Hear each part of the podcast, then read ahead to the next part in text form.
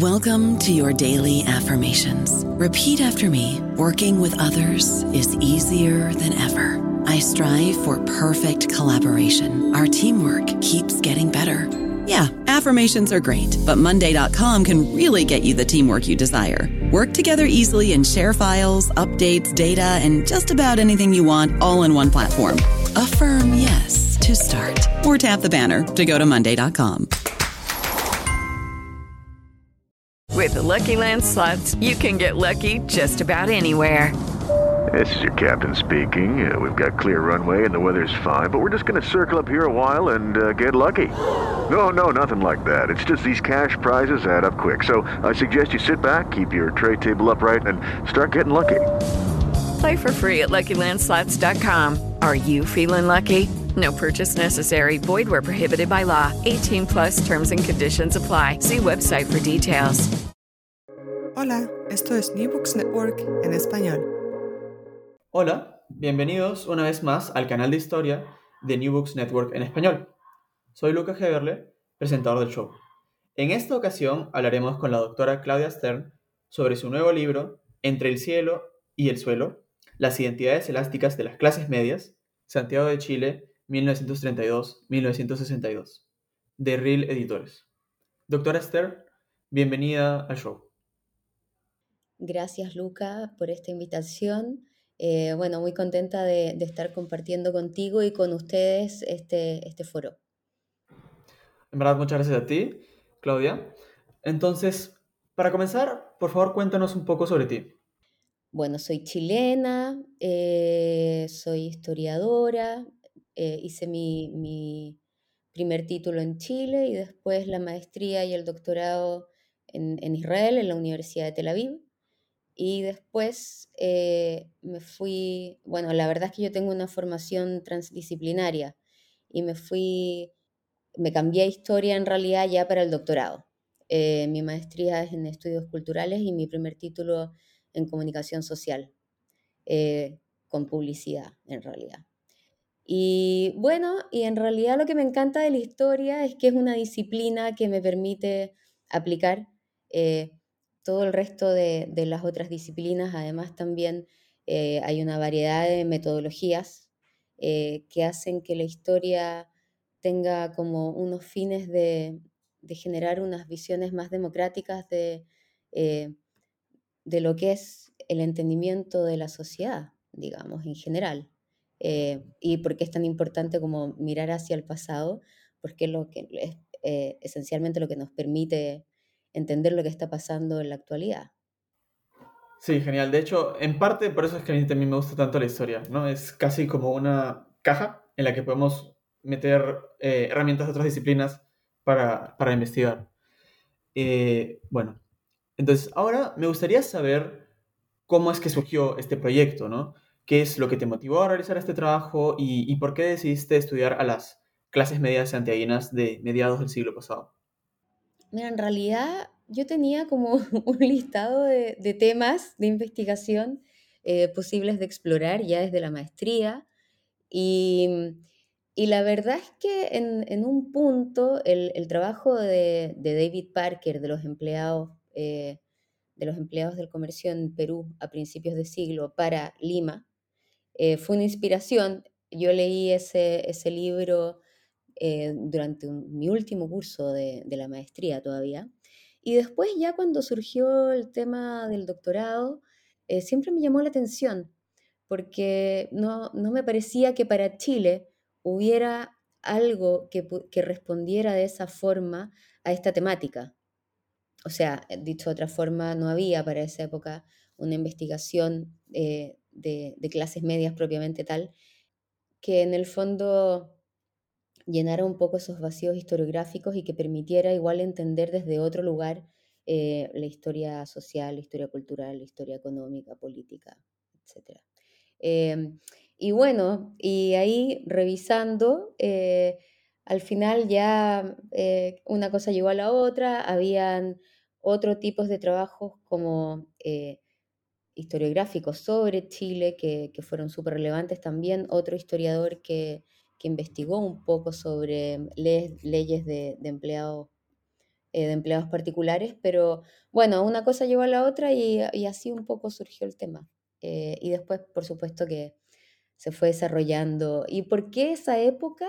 Porque en realidad las décadas intermedias del siglo XX eh, tienen una connotación respecto a los procesos de modernizaciones ya después de la crisis del 32, digamos, y eh, hasta lo que podría ser el, digamos, inicio de los largos 60 en Chile, eh, hay como una perspectiva muy rica de análisis que permite precisamente entender qué hace eh, qué es lo que posibilita, por ejemplo, que en Chile se, llegue de forma democrática a, la elección por cuarta vez, eh, o sea, por cuarta vez después de presentarse, digamos, de Salvador Allende en 1970.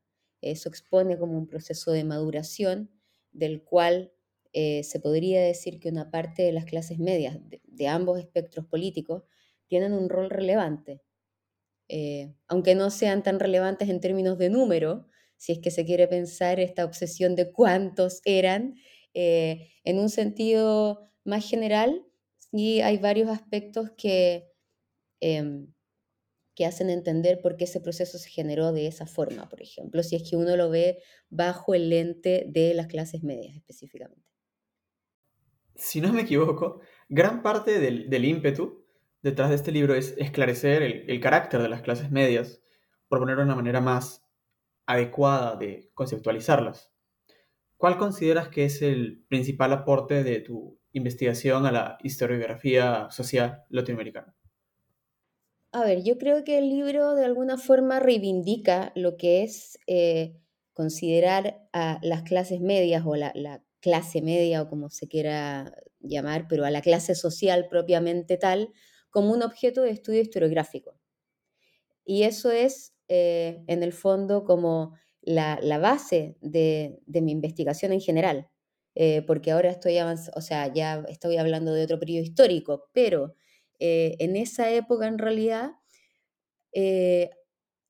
al enfocarme como en las identificaciones que tienen estos sectores, y todo este tema del desarrollo de, de la identidad elástica, y lo que nos permite entender también a partir de eso, em, vemos cómo se, o sea, cómo se van generando los, eh, procesos de, las modernizaciones en esa época en Chile eh, y están o sea, que están absolutamente también involucrados con eh, los conflictos y las diferencias de género, o sea, la, diferenciación que hay entre estos hombres y estas mujeres de clases medias en tensión no solamente entre ellos, eh, no solamente también entre los distintos sectores, sino también, o sea, distintos sectores que podrían ser identificados como clases medias, sino también eh, con las clases colindantes.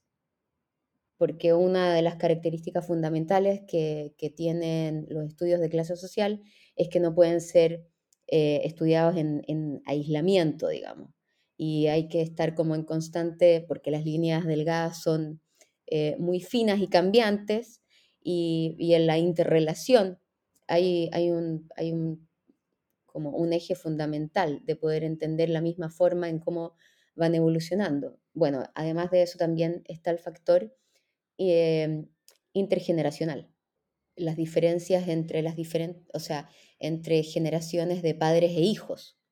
Eh, y cómo se ve una evolución también a raíz de la incorporación de las modernizaciones eh, que tienen diferentes expresiones aun cuando respondan a una misma aspiración. Y todo esto también enfocado o, visto desde eh, aspectos cruciales que para, estos sectores que, o sea, que suelen pensar como cruciales, como todo el tema de la movilidad social, que siempre aspira a ser ascendente y en realidad, o sea, y no desclasarse hacia abajo, digamos, eh, aunque sean términos simbólicos y todas estas pugnas que se generan, pero en realidad en esa época lo que más se observa es eh, la movilidad más bien horizontal para las clases medias. Y por otra parte también sería, eh, y este estudio también eh, permite ver desde varios, desde varios de sus sectores, que resulta un error reducir la visión de las clases medias únicamente como un espejo de las clases acomodadas, con ese afán de imitación que no es que no esté, pero precisamente el devenir histórico nos hace ver que hay ciertos sectores que reivindican su identidad de clase, eh, de clases medias, digamos, eh, y que resultan cruciales después en, los proyectos políticos que se van generando y que no necesariamente aspiran a una especie de ser espejo de las clases acomodadas, todo lo contrario. Ahora, en la segunda parte del libro discutes la representación de las clases medias en la prensa chilena. Me pareció muy interesante la propuesta de entender el rol de la prensa como el de mostrar un repertorio de comportamientos adecuados para formar una identidad de clase media. ¿Podrías explicarnos este análisis y, brindarnos un par de, ejemplos del proceso que describes en el libro? Sí, bueno, a ver, convengamos que en ese periodo eh, todavía no, no había televisión, entonces los principales medios de comunicación eran prensa escrita y también eh, radio, por supuesto, que tuvo un, rol fundamental en esa época. Em, y precisamente hay como un complemento entre, entre ambos medios, pero al margen de eso, em, a ver, pensando en la, en la prensa femenina, por ejemplo, em, hay, en el libro yo hablo principalmente de tres publicaciones que son Rosita, Eva y Margarita y las nombro en ese orden porque precisamente van dirigidas a tres tipos distintos de, mujer, si se quiere decir de alguna forma. Eh, y ahí también vemos un tema fundamental que es la segmentación, eh, que en realidad en este caso está segmentado a través de precio y al tipo de mujeres que, que iba dirigida. Rosita era para una extracción tal vez más popular, un precio más accesible. Eh, los tipos de ilustraciones eran más sencillos, por ejemplo, el, color era doble color solamente, el tipo de papel también era más eh, de uso común, digamos. Eh, o sea, se ven una serie de diferencias. Después Eva em, era un poco, eh, o sea, estaba dirigido claramente a otro tipo de mujeres. Em, en la revista Rosita, por ejemplo, había toda una unas secciones de confección de ropa para tú confeccionártela a ti misma. Eh, en Eva era un poco distinto, habían varios, eh, bueno, también había una diferencia abismal entre los tipos de artículos que se publicaban. Y Margarita también, ¿para qué decir? Entre, entre Eva y Margarita eh, había una especie de, realmente, de articulación que, que, precisamente expresaba las tensiones que existían entre la mujer moderna eh, que estaba también muy, muy como en conflicto consigo misma, con lo que se esperaba de ella eh, y con lo que también, eh, o sea, esta tensión constante también de, cuáles, eran, cuáles eran los límites y los límites también entre la esfera pública y la esfera privada. Era la verdad que, que em, a ver, desde, desde, las revistas se desprenden em, una especie de, eh, sí, de manuales de educación de alguna forma, sobre todo para las jóvenes. Eh, en qué sentido tenían que ser, eh, cómo tenían que comportarse, cuáles eran los límites, em, en el vestuario también. Bueno, también habían unas diferencias de moda y de la forma en cómo se presentaba la moda. Eh, que ahí también se desprende esta tensión del tipo de mujer. La perfecta dueña de casa eh, era muy distinta a la amiga oficinista. Eh, entonces, para ti, joven oficinista, y los tipos de vestimenta también no respondían, digamos, a la silueta femenina de la mujer chilena en esa época, bajo ninguna circunstancia. Entonces, como de, la prensa en general se desprenden varias de las tensiones de, la época y también de la prensa no solo femenina, eh, pero pensando en prensa en general también y de humor gráfico que, está incluido dentro, dentro del libro. Las viñetas en esa época, las, tiras cómicas, digamos, tenían un, valor equivalente a lo que era un editorial. Eh, y ahí también eh, el humor gráfico cumple un rol fundamental, donde se desprenden las tensiones y acá mucho más respecto a, personajes específicos que, eh, que están incluidos en esa parte, como Macabeo, por ejemplo, que salió años publicado en, el diario. Em, las tensiones que, que, tenían estos hombres que estaban en el medio, eh, que no podían dar rienda suelta a todos sus deseos y anhelos porque las posibilidades de la época no se los permitían. Eh, sí, la, prensa en realidad es una tremenda fuente para analizar la forma también como van evolucionando y cómo se desprenden las problemáticas sociales en esa época. Corrígeme si me equivoco, pero de hecho en este momento se me ocurre que por lo general las revistas más destinadas a mujeres tenían un tono más eh, directamente, eh, como tú mencionas, ¿no? aleccionador o educativo, ¿no? Casi que literalmente diciendo, así deberías vestirte o, así deberías em, comportarte. En cambio, las que están, las, las, los, los, chistes, por ejemplo, ¿no? O las tiras cómicas que están quizás un poco más, más eh, dirigidas al público masculino sí hacen alusión a eh, deseos, como, como, como mencionas, de, de, las, de las clases medias masculinas, pero no de una manera tan directa, casi como si fuese un tema que no se puede hablar abiertamente. No sé si, no sé si se entiende a qué me refiero. Sí, mira, en realidad eh, es bastante relativo, porque el mensaje con las tiras cómicas resulta ser muy agudo y directo. Entonces, eh, tal vez eh, no está, a ver, en ninguna, en ninguna parte aparece que está dirigido a las clases medias, ni mucho menos. De hecho, hay ciertos personajes que, eh, que en el fondo recrean una especie de, no macabeo, pero por ejemplo, Condorito, Condorito de por sí, es un personaje, o sea, el cóndor, eh, el cóndor humanizado, digamos, es un personaje más bien de regambre popular. Sin embargo, eh, de las tiras se desprende una, eh, como una especie de mensaje de, de, lo que debería ser el deber ser en términos sociales y cómo está esta tensión constante en, bueno, entre Condorito y el resto de los personajes, digamos, eh, a partir de la forma en cómo debería comportarse, eh, en, cómo, en cómo también van, eh, van como se dimensionan las modernizaciones que van ingresando a, las sociedades locales, etc. Entonces, como que al final lo que se desprende de la una y de la otra también está vinculado con, con las segmentaciones de, en un sentido mucho, mucho más amplio, con las segmentaciones también estatales. Eh, o sea, se ponen en tensión diferentes elementos que empiezan a ser relevantes eh, dentro de, las retóricas del minuto, digamos.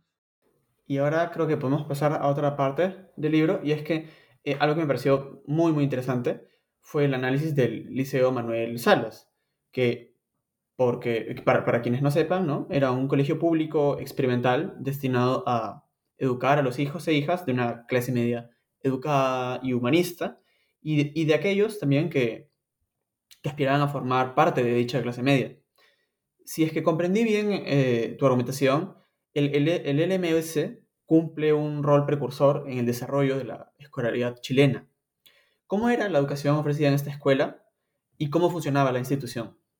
Bueno, el Manuel de Sala fue efectivamente el primer liceo experimental que hubo en Chile eh, que además de impartir una educación experimental, eh, que en el fondo eran, a ver, tenía varias particularidades. Eh, la forma en cómo se enseñaba era, cumplían por supuesto los programas del ministerio, pero los profesores elaboraban sus propias guías. la, producción del conocimiento a través de la cual se, enseñaba al al estudiantado en general eh, venía de ellos. Eh, y, y eh, una de las que particularidades que tenía también este liceo era que era coeducacional, es decir, hombres y mujeres estudiaban juntos en el aula y que eso para la época cuando se abre el liceo en 1932 fue absolutamente rupturista, eh, porque en general los liceos humanistas eh, estaban separados por hombres y mujeres. Ahora, eh, hay que entenderlo también respecto al momento. sí, efectivamente es absoluta, es, rupturista por donde se lo mire, sin embargo, los roles de género están perpetuados, aun cuando hombre y mujer compartan el aula. Em, por ejemplo, economía doméstica está absolutamente diferenciado lo que, eh, lo que se le enseña a la mujer de lo que se le enseña al hombre, por ejemplo.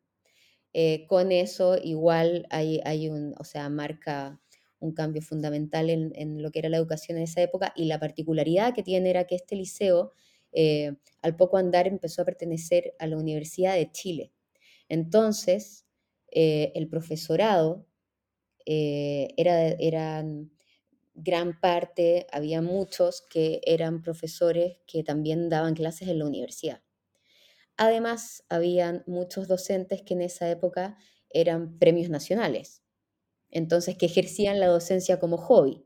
Entonces también hace que estos, estos estudiantes estén absolutamente estimulados respecto a la gente que les llegaba a dar clase. Eh, y por otra parte también, em, bueno, a ver, este, esta, el manual de Salas nace el 32, cuando se retoma en realidad la reforma de educación secundaria que había quedado suspendida durante el primer término de Alessandri. Entonces, cuando se retoma en el 32, eh, asume a la cabeza Amanda Labarca, Amanda Labarca, que era del Partido Radical, eh, que cumplió un rol fundamental, digamos, eh, con esta visión que tenía sobre cómo debían ser formadas las capas profesionales en Chile. y también, por supuesto, esto, todo esto es un pensamiento en extremo elitista.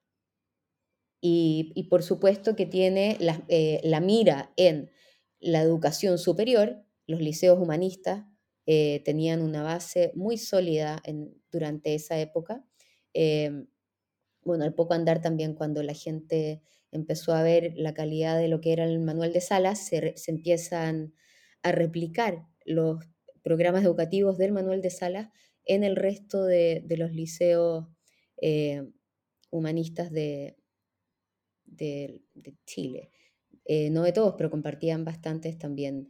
Y lo otro en realidad era igual con eso, aclararte, Luca, que de cualquier forma em, la gente que llegaba a la universidad, a la educación superior, era un porcentaje muy mínimo de la población.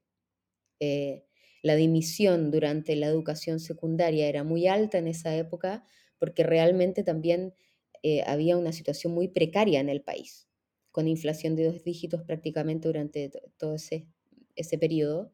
Y, la verdad que eso hacía que, o sea, que, un, que, que, eso fuera como una boca más que alimentar en vez de un ingreso dentro de, de la casa, digamos. Eh, porque la forma en cómo estaban diseñadas las carreras en esa época eran, para el caso chileno, prácticamente dedicación exclusiva. Entonces también eh, era toda esta, toda esta cosa que se genera en torno a, la educación humanista y después, o sea, con miras a la universidad que, muy poca gente al final pudo concretar. De hecho, em, en, esta parte del, en esta parte del libro, eh, gran parte de la investigación se centra en la comuna de eh, Ñuñoa, que es, eh, por así decirlo, la, lo que uno quizás se imaginaría cuando piensa en una comuna de clase media en Santiago, al menos, ¿no? Por así decirlo. Y ahora a continuación me gustaría eh, conversar eh, sobre la, forma en la que ciertos espacios públicos ñoñoiños, ¿no? Eh, los principales, si se quiere, contribuyen a formar identidades o aspiraciones de clase media. Em, sí, bueno, a ver, convengamos que el, pensémoslo como en términos generales de, en el desarrollo urbano de la ciudad. Eh, cuando, cuando por ley se, empieza, se dividen las comunas a fines de, siglo XIX eh, y nace Ñuñoa en conjunto con otras comunas, etc., em,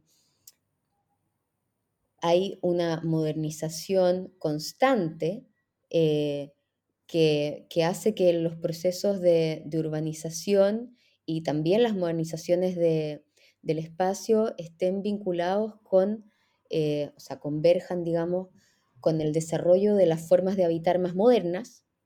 Eh, y el espacio de Ñuñoa como espacio que va desarrollándose a la par con estos sectores, digamos, también pensándolo como en, términos, a ver, geográficos, para que te hagas una idea, había muchos sectores que seguían siendo unos verdaderos peladeros, como se llama comúnmente estos sectores en, Chile, no sé cómo les dirán en Perú. Eh, pero se genera que a medida que se van urbanizando y también que se van urbanizando con proyectos eh, de carácter estatal, eh, eso hace también que llegue cierto tipo de población, que, es, que en este caso eran varios empleados de, amplio rango, eh, que genera también a partir de que, bueno, también la universidad está ubicada ahí, o sea, el Instituto Pedagógico en un minuto se traslada. Ñuñoa se convierte en un eje como intelectual de alguna forma, eh, donde había un circuito de cultura muy desarrollado, entonces se transformó como en un lugar eh, más accesible tal vez que el centro de Santiago, y se van cultivando como diferentes prácticas eh, en torno a todos los circuitos de, esparcimiento, y estos circuitos de esparcimiento también incluían las plazas públicas. Entonces los domingos, después de misa, por ejemplo, eh, los, que eran laicos no iban a misa, pero igual iban a la plaza. Entonces después de la misa todos se juntaban en la plaza y había una orquesta de carabineros. O sea, esta es una, una especie de comuna donde había mucha vida de barrio y donde se empieza a generar una pertenencia social que también estaba muy alimentada eh, por, también vuelve la prensa acá, eh, los medios de prensa local, que sirven como eh, aunadores de, identidades. Eh, Ñuñoa tenía un, a ver, varios medios de prensa que, iban, o sea, varios que duraron bastantes años, digamos, y que ahí también permite ver como todo el desarrollo urbano que va teniendo, que va teniendo no solo Ñuñoa, sino también los alrededores. Había medios que eran compartidos entre las comunas de Oriente, por ejemplo, aun cuando habían diferencias abismales entre una y otra. Eh, pero sí, Ñuñoa, digamos, por, eh, por, todo esto, eh, también se, le, da, le da como otro carácter a, sí, a, esta comuna y con el tiempo como que este modelo de vivienda clase media, claro, se va perpetuando y va cambiando también. Eh, todavía es considerada como, como una comuna de clases medias eh, y ahora como con otro tipo de población, digamos. Eh, sí. Bueno, y en general, con respecto, como para cerrar este, este tema del, del, liceo y, a ver, yo en este libro distinguí tres tipos de chilenos. Los chilenos integrales, los chilenos cumplidores y los chilenos abnegados. Y tienen esta connotación de chileno y además de que sea en masculino, no porque no exista la chilena integral ni sus pares, la chilena abnegada ni la chilena cumplidora, sino porque la retórica imperante de esa época era absolutamente masculina. Eh, y en realidad la aspiración máxima de estos sectores era tener un chileno integral. El chileno integral obviamente equivale a al profesional. Entonces, eh, aun cuando hubieran unas críticas férreas ah, hacia eh, entre un sector y otro, todo padre de familia aspiraba a tener, si es que él ya no lo había logrado, aspiraba a tener eh, a, a, los hijos profesionales. Y a los hijos acá nuevamente el énfasis entre lo masculino, porque por supuesto que si las posibilidades estaban limitadas dentro del grupo familiar, la prioridad para estudiar eh, siempre la tenía el hombre, porque también eh, en esa época se, la, idea de, la mujer era eh, que aun cuando lograra tener un título, las menos, digamos, después en el momento en el que hiciera familia se iba a dedicar eh, a, la educación de sus hijos y a la casa, en, en, una, en, una, gran mayoría, digamos. Esa era, esa era también la retórica inspirante y un poco la retórica a la que aspiraban estas mismas, estos mismos medios de prensa. Eh, cómo lograr ser la anfitriona ideal en tu hogar y, eh, bueno, y ser una buena madre y una buena esposa, como le llaman. Bueno, en verdad, genial que hayas eh, terminado en, digamos, en esa dirección, porque ahora quería hacerte una pregunta sobre el hogar, y es que el, el hogar, a grandes rasgos, es una institución social muy importante, ¿no? Que por lo general quizás este, críticas feministas, entre otros, eh, identifican, ¿no? Como, eh, no diría el origen, pero uno de, de los pilares, digamos, de lo que llamaríamos dominación patriarcal, ¿verdad? Entonces, ¿cómo es que estaba organizado un hogar de clase media de la época? O quizás en otras palabras, ¿cuáles eran las responsabilidades de cada miembro y cuáles eran las jerarquías existentes, ¿no? Ah, porque también hay que recordar, ¿no? Que quizás eh, la familia no era simplemente papá, mamá, hijo e hija, también había empleados, por ejemplo, y, demás, ¿no? Entonces, ¿cómo, cómo estaba organizado esto? Eh, mira, en realidad en esa época, a ver, esto es bien relativo, eh, porque una cosa es lo que te venden la imagen ideal de, la familia bien compuesta, que también está, por supuesto, muy alimentada por, la publicidad pero la realidad es que las condiciones dentro de, la esfera privada no siempre suelen ser lo que se, eh, lo que se proyecta hacia afuera. Eh, a ver, de alguna forma ya en esa época estaba cambiando eh, el modelo de familia nuclear, digamos, tenían menos cantidad de hijos que antaño, y también la forma en cómo, a ver, en, cómo se percibe lo que es el hogar, la casa. Por supuesto que una de las aspiraciones de las clases medias en esa época, bueno, son tres en realidad. Eh,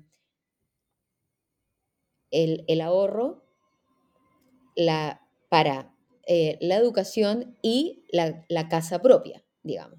El tema de la casa propia eh, es una parte importante de la narrativa de estos sectores en esta época y, de alguna forma grafica eh, estas, aspiraciones que, tenían de forma como muy objetiva, digamos.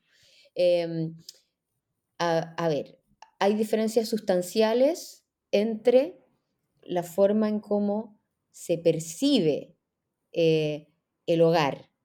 O sea, em, por ejemplo, yo en el libro lo expongo, hay em, padres de familia que vivían en distintos sectores, eh, o sea, cada uno dueño de su casa, eh, no, no, sentían la diferencia abismal que podía haber entre una casa ubicada en cierta zona geográfica respecto de la otra. También ya eso ya para la gente que tenía su casa propia, la gente que no tenía casa propia también, si es que eran arrendatarios, si es que vivían también de allegados, eh, por ejemplo, en la casa de los suegros, o si era al revés, que los suegros vivieran de llegado en la casa, eh, en la casa como con toda la familia. También, por supuesto, está el tema del servicio doméstico, pero el servicio doméstico eh, es relativo. No era que todas las casas tenían eh, servicio doméstico. Sí, Chile en esa época, yo tengo testimonios, por ejemplo, que no tenían casa propia, arrendaban, digamos, de esa época, eh, pero sí tenían servicio doméstico. Y tenían servicio doméstico porque eh, el matrimonio, ambos dos, eran empleados públicos y salían a laburar. Entonces no había nadie que pudiera cuidar a, los hijos después del colegio, digamos. Entonces hay como, es toda una, es todo relativo y no se podría definir de una forma tácita eh, cómo es el espacio doméstico, porque no hay una sola versión de espacio doméstico, sino que hay varias. Eh, pero dentro de esta, de estas variedades de, esfera privada, digamos, em, en esa época ya se empieza a observar como una polivalencia de, eh, de los muebles eh, y también del espacio. Eh, porque, por ejemplo, a ver, ya se genera, no sé, hay, hay, otro de los testimonios ahí que lo grafica muy bien, cuando a medida que van teniendo más hijos y ya no caben en, dentro de las piezas, digamos, duermen dos hijos en una pieza eh, y los padres con el hijo menor en otra pieza, nace un, otro, otro hijo de la familia eh, y entonces el hijo que estaba durmiendo con los padres tiene que pasar a dormir en el living de la casa, eh, que es un espacio que está destinado a cumplir o a, cumplir otro rol, digamos. O sea, entonces vemos que la casa de alguna forma está, se tiene que seguir adaptando a, las necesidades que van surgiendo en cada familia. Eh, pero también la casa y el traslado espacial, vale decir, eh, el cambio de casa también, entiéndase la casa también como departamento, no únicamente como la casa que nos estamos imaginando. En esa época, por supuesto, una gran parte de los empleados que podía acceder a la vivienda em, accedía a un departamento, eh, que podía ser en block, en unos blocks, digamos, que le llamaban en esa época, o que podían ser ya edificaciones eh, todas muy modernas y de alta calidad, em, pero también como con estas limitaciones constantes que tenían las propuestas del Estado para esa época. Pero ah, estamos hablando como de un momento de transformación constante, donde las modernizaciones también van entrando por, por la cocina, como quien diría, eh, en la esfera doméstica, porque todos los enseres que van adquiriéndose, bueno, el refrigerador, por ejemplo, que empieza, se transforma como en la aspiración máxima, em, que había mucha gente, de hecho, que ponía el refrigerador en el living y no en la cocina propiamente tal, como para que se ostentara eh, eh, que, que, tenían ese bien, digamos. Eh, bueno, y se va modernizando también el espacio en general, pero hay una convergencia entre el pasado y el futuro que es constante, porque el pasado, digamos, también que viene con estas cosas que se heredaban, ya sea una vajilla o los mismos muebles o etcétera, en este mismo espacio se va integrando todo lo que viene a ser lo moderno y el futuro, pero en esa época eh, también hay una serie de artefactos domésticos que no eximen de la función eh, y que es más, en, algún punto complican a la dueña de casa porque no es que eh, ocupar eh, cierto artefacto que es tremendamente engorroso después para lavar, etcétera, la vaya a eximir de la función. La función la tiene que hacer igual. Entonces, no sé, tal vez pensándolo en la actualidad, em, tal vez un, un artefacto doméstico que ha venido a facilitar y tal vez de alguna forma se podría pensar que exime de la función, eh, son estos robots que que barren el piso y que aspiran el piso, eh, que en el fondo de alguna forma te eximen de la función. Todo el resto en realidad, eh, o la gran mayoría de los artefactos de esa época no la eximían de la función de la mujer. Sí hacían que lo realizara, no sé, la enceradora, por ejemplo, que también fue uno de los elementos que se fue eh, incorporando en esa época. Bueno, y todos los, em, artefactos de aluminio, que en el fondo hacen que la cocina se vuelva un reflejo plateado a medida que, se van incorporando. Pero se genera, como que se perpetúa de alguna forma esta tensión que tiene la mujer respecto a, a todos los quehaceres del hogar. Claro, en realidad es más la familia de clase media ideal o la familia de clase media a la que se aspira, pero precisamente como mencionas, por distintas circunstancias específicas, eh, hay muchas familias de clases medias, ¿no? hay un solamente, no hay solamente un prototipo, ¿no? Eh, Y creo que ahora podemos comenzar a hablar sobre la quinta y última parte del libro, que trata sobre el Mundial de Fútbol de 1962. A simple vista, a simple vista, uno podría pensar que, que se trata de un simple torneo de fútbol. Así que, ¿por qué decidiste resaltar este evento en tu trabajo?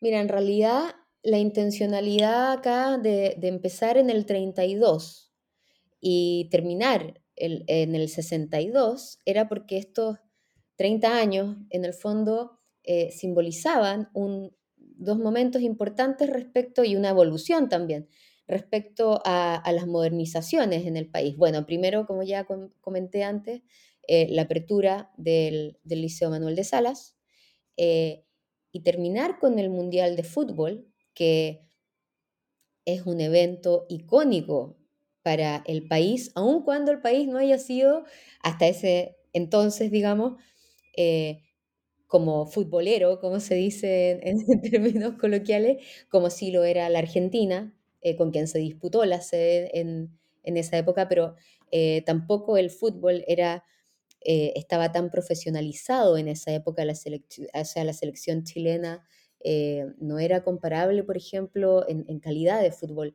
a otras selecciones de, inclusive de América Latina. Eh, pero ¿por qué ese momento? Porque grafica una especie de cúspide respecto a, a los logros y a presentar al país como moderno pero también en un entrapado, como en un entramado que, a ver, que viene a graficar un momento relevante respecto a la Guerra Fría, eh, a la Alianza para el Progreso también, bueno, y, toda esta tensión con el giro a la izquierda que ya se observaba en, Chile desde fines de, los 50, y hay varios aspectos que, eh, que de alguna forma, a mi juicio, reflejan como un último momento de, como de, tranquilidad, digamos, eh, en, esa época. Además, también como que todo el entramado del, fútbol tiene, bueno, er, tiene mucha, o sea, está,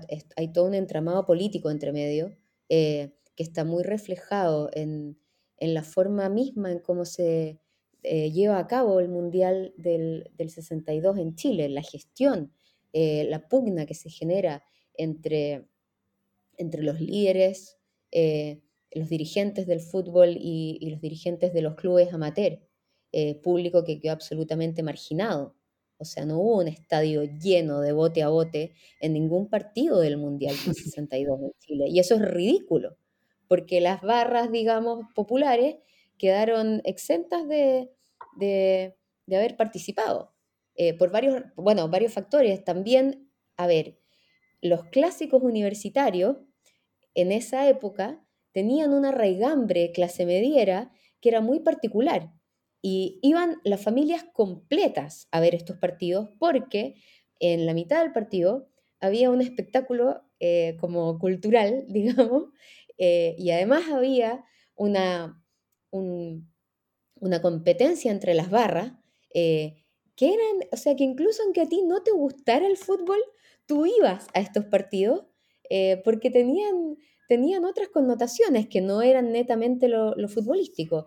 Bueno, y al margen de eso también, eh, una devaluación de, la moneda previo al Mundial, entonces eso hizo que, también la gente que todavía no había comprado su, sus abonos para ir a los partidos quedara, quedara marginada, digamos, porque los precios de las entradas de los partidos en un punto se volvieron como equivalentes a precios de, una compra de artículo de lujo, entonces obviamente un montón de gente quedó fuera.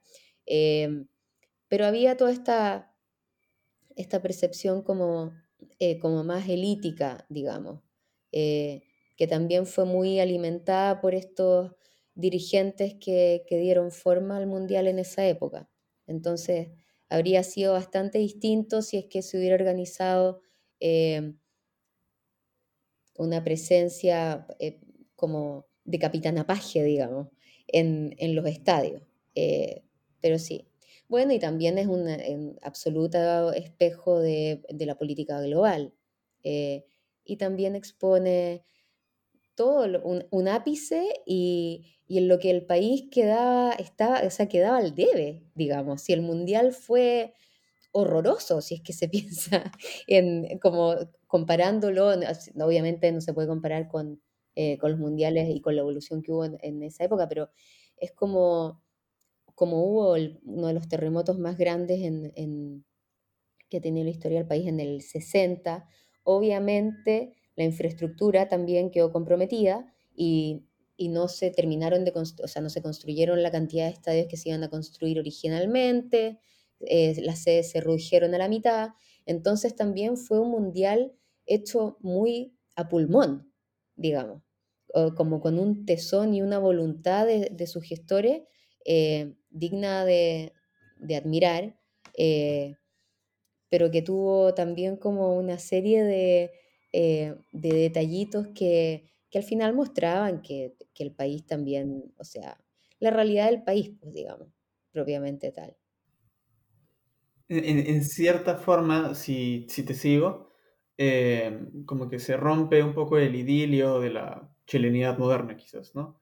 En el sentido de que llega el mundial y no era todo tan. Eh, no, funciona todo tan. Eh, digamos. Eh, correctamente como, como se podría haber esperado. Sí, pero yo creo que en realidad más que se, más que se rompa, o sea, yo creo que hay como, esto responde un poco a la forma en cómo, en cómo estos sectores se percibían, digamos, se autopercibían, pero la realidad es que estamos hablando de un país eh, como precario, o sea, desde un millón de, perspectivas y también, por ejemplo, o sea, la misma Villa Olímpica que, que se construyó con todo el afán de que estuviera lista para el Mundial, no, no alcanzó a estar lista tampoco. Entonces eso también, eh, claro, deja al descubierto hasta qué punto todas estas modernizaciones eran entre comillas, digamos, eh, y como eh, en, versión, sí, que no, o sea, que, no, alcanzaban a responder de forma adecuada a tal vez a lo que aspiraban, sin desmerecer todo lo que, lo que mostraron con, a través del campeonato. Claro. Así que ahora, antes de terminar la entrevista, Claudia, ¿podrías este, contarnos en qué proyectos estás trabajando actualmente? Em, actualmente estoy eh, como con otra, o sea, una nueva investigación en realidad que habla sobre la metamorfosis de, de las identidades de las clases medias entre el 1970 y 1990 desde una perspectiva transnacional eh, visto a través del trauma cultural. Eh, eso muy, muy a grandes rasgos en realidad.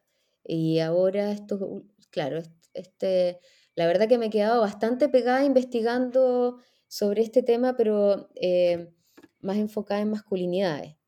Y ahora estoy terminando como una serie de, artículos en torno a ese tema para ya pasar al trauma, bueno, y también como eh, otras dos aristas también que, he estado trabajando en el último tiempo son eh, la metamorfosis del espacio visto a través de, eh, interpretado a través del, trauma en esa época también, que hay una transformación abrupta de, las prácticas espaciales.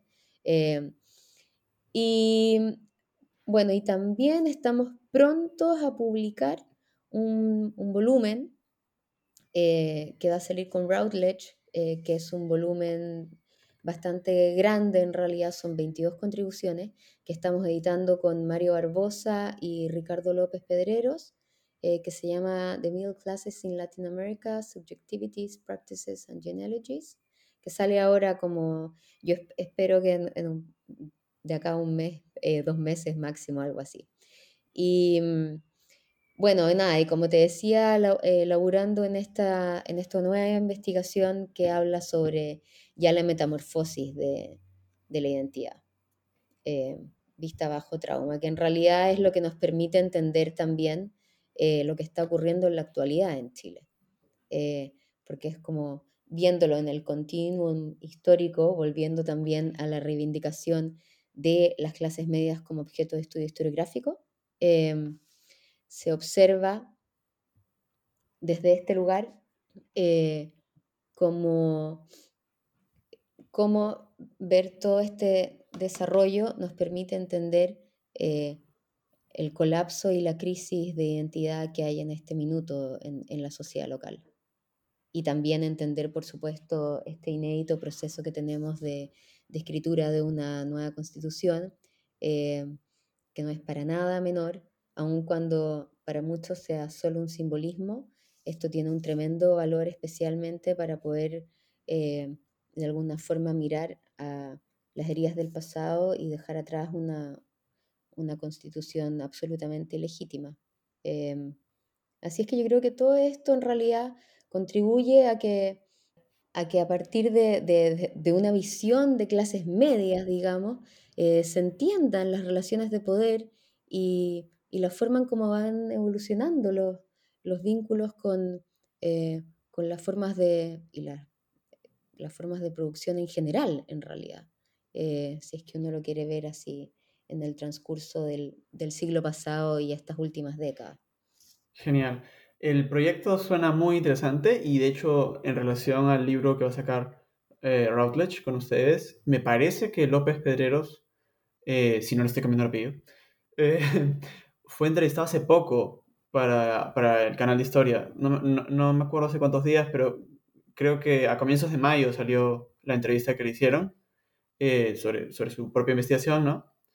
Eh, así que si la audiencia quiere aprender más sobre las clases medias latinoamericanas, también está ese episodio. Eh, yo soy Lucas Heberle, host del canal de historia, y esta ha sido mi conversación con Claudia Stern sobre su libro Entre el cielo y el suelo, las identidades elásticas de las clases medias, Santiago de Chile, 1932 a 1962, publicado por RIL Editores. Muchas gracias por escucharnos. Gracias. Gracias por escuchar New Books Network en español. Swimsuit? Check. Sunscreen? Check. Phone charger? Check.